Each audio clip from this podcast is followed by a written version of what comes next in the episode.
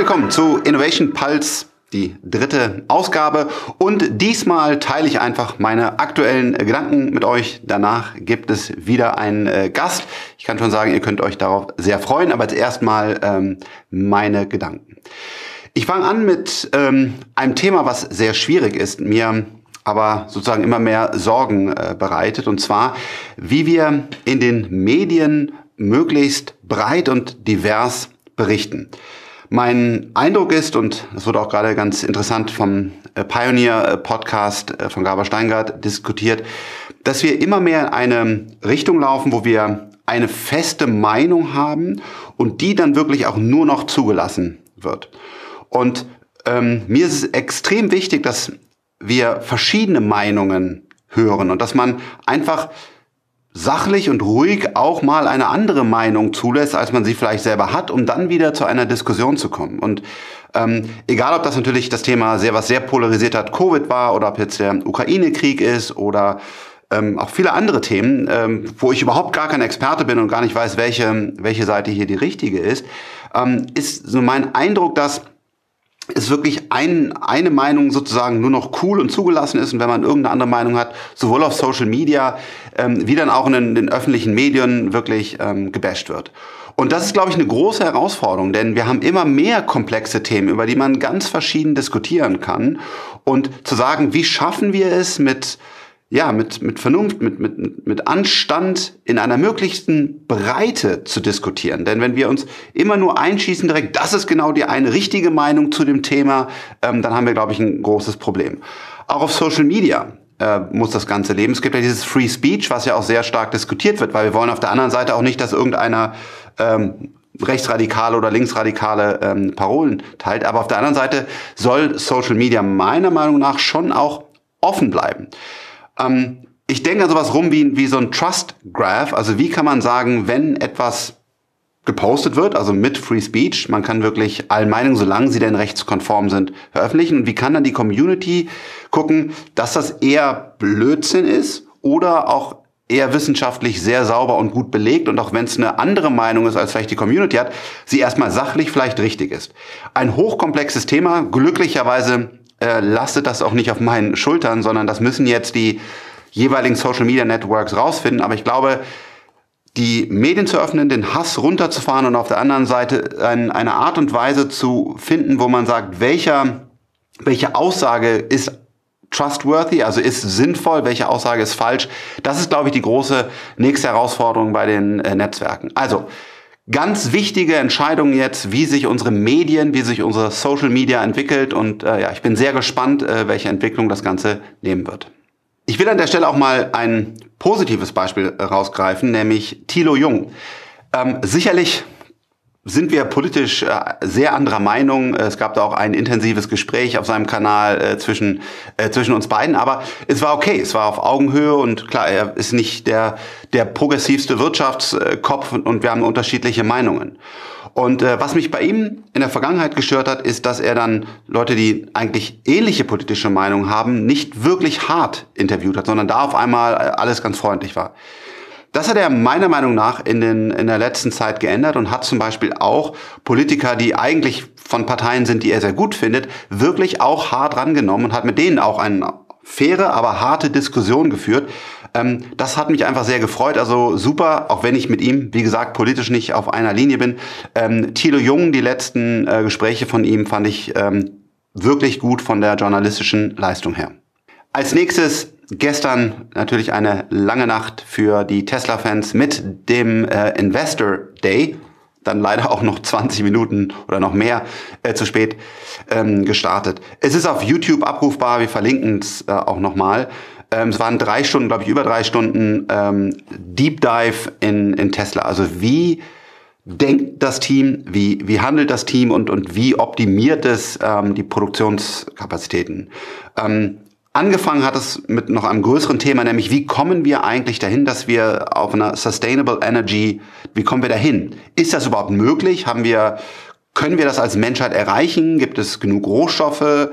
Ähm, wie lange dauert das Ganze? Können wir das Ganze überhaupt finanzieren? Da hat das Tesla-Team einmal so eine, ja, so eine große Klammer drum gemacht mit der Antwort, ja, wir können das schaffen und wir sind sogar auf einem relativ äh, guten Weg und es gibt alles, was benötigt wird und es würde sich sogar finanziell äh, sehr stark lohnen, das Ganze zu machen.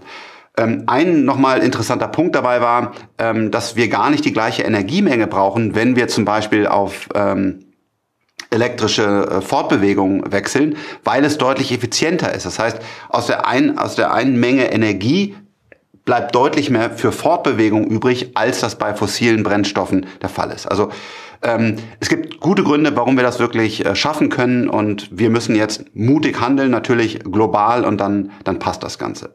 Und dann hat Tesla gesagt, okay, was können wir dazu beitragen? Also wie, wie schaffen wir das? Und ähm, was das Team äh, unserer Meinung nach gezeigt hat, ist, ähm, wie sehr es ein Team ist, wie integriert es denkt von, von der, vom Design her zur Produktion, vom Einkauf, interne Software entwickelt wird.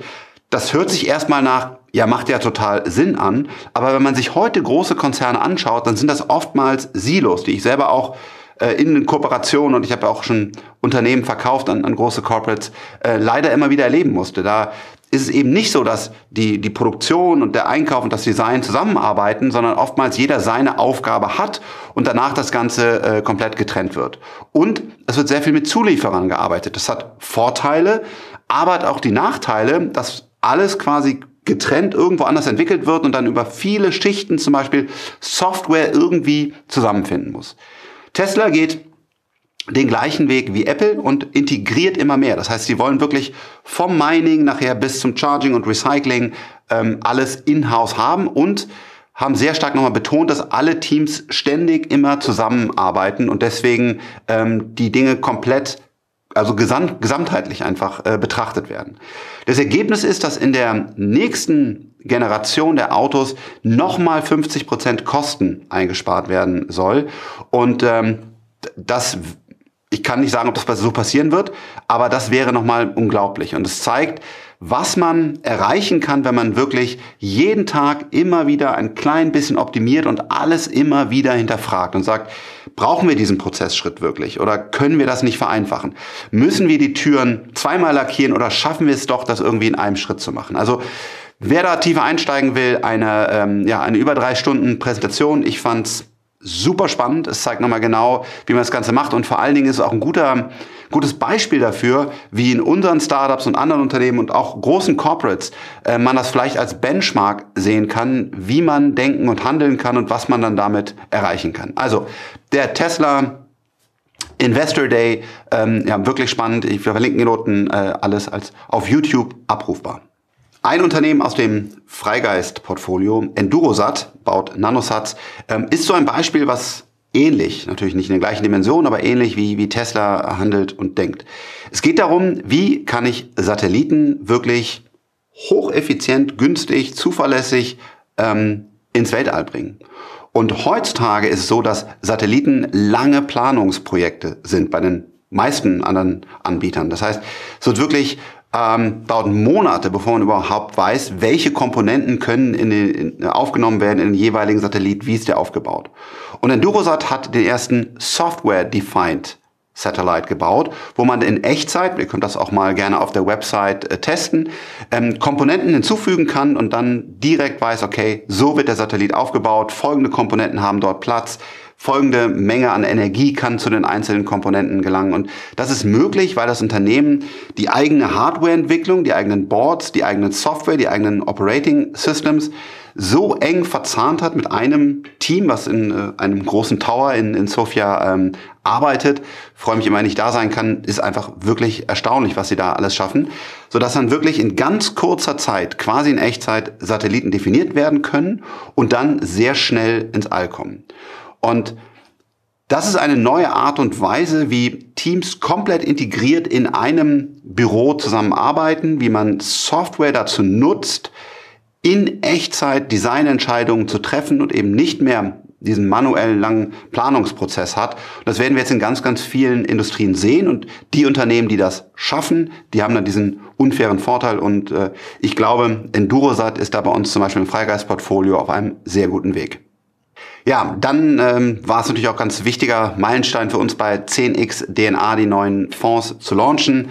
Ähm, auf der Website 10xdna.com äh, findet ihr alle Informationen zu den neuen Fonds. Wir entwickeln uns hier als Team. Wir haben einen langfristigen Plan, wie wir im öffentlichen Markt, im Public Market, in Aktien, in technologische Unternehmen investieren wollen. Und wir haben jetzt neue Fonds angeboten, damit man besser auswählen kann, will ich zum Beispiel Krypto dabei haben oder nicht, oder ähm, will ich auch die großen Unternehmen wie, wie Tesla und Palantir in, äh, in dem Portfolio von 10x DNA haben oder eben nur die kleineren Unternehmen. Und das kann man jetzt feiner und kleiner ähm, auswählen. Da findet ihr alle Informationen auf der Website.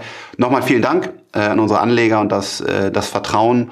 Und ja, wir arbeiten hier in Ruhe weiter. Noch ein Punkt zu unseren 10x DNA-Fonds und generell dem dem öffentlichen Markt, also im Aktienmarkt.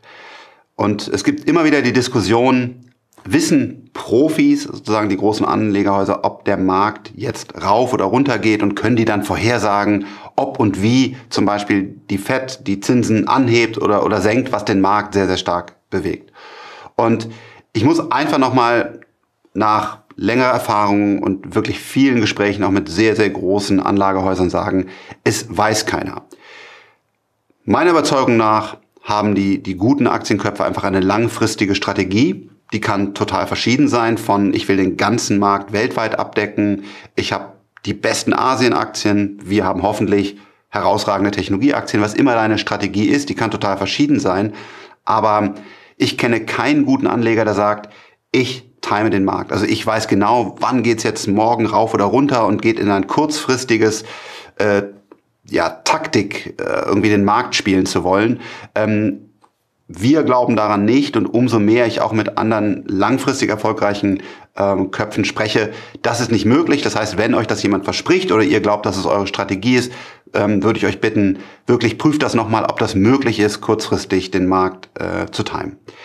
Hierzu auch nochmal im aktuellen Berkshire Hathaway, also von Warren Buffett, der fand äh, nochmal eine ganz klare Ansage von ihm, äh, dass er es als große Chance sieht für sich, dass der Aktienmarkt nicht immer ähm, effektiv ist und auch manchmal wirklich verrückt rauf oder runter geht kurzfristig und dass er das einfach immer nutzt, um dann seine, seine, seine Position, die natürlich eine völlig andere Strategie haben als wir, aber seine Position hier nochmal ähm, aufzubauen. Also wir glauben weiterhin nicht an Markttiming und ähm, wenn, ja, das ist ein ganz wichtiger Punkt. Das heißt, wir haben eine langfristige Strategie und ich glaube, die anderen erfolgreichen Köpfe auch. Das ist der einzige Weg, mit Geduld in dem Markt zu bleiben. Wenn man die Volatilität rausnehmen will, gibt es dieses Dollar-Cost-Averaging. Das heißt, wenn ich jetzt 10.000 Euro zum Beispiel langfristig im Aktienmarkt investieren will, mache ich das nicht auf einmal, sondern teile das in 10 Schritte über 18 Monate, ähm, um dann halt etwas diese Volatilität rauszunehmen. Insgesamt Aktien, meine Überzeugung, sind einfach nur langfristig eine, eine sinnvolle Anlagestrategie.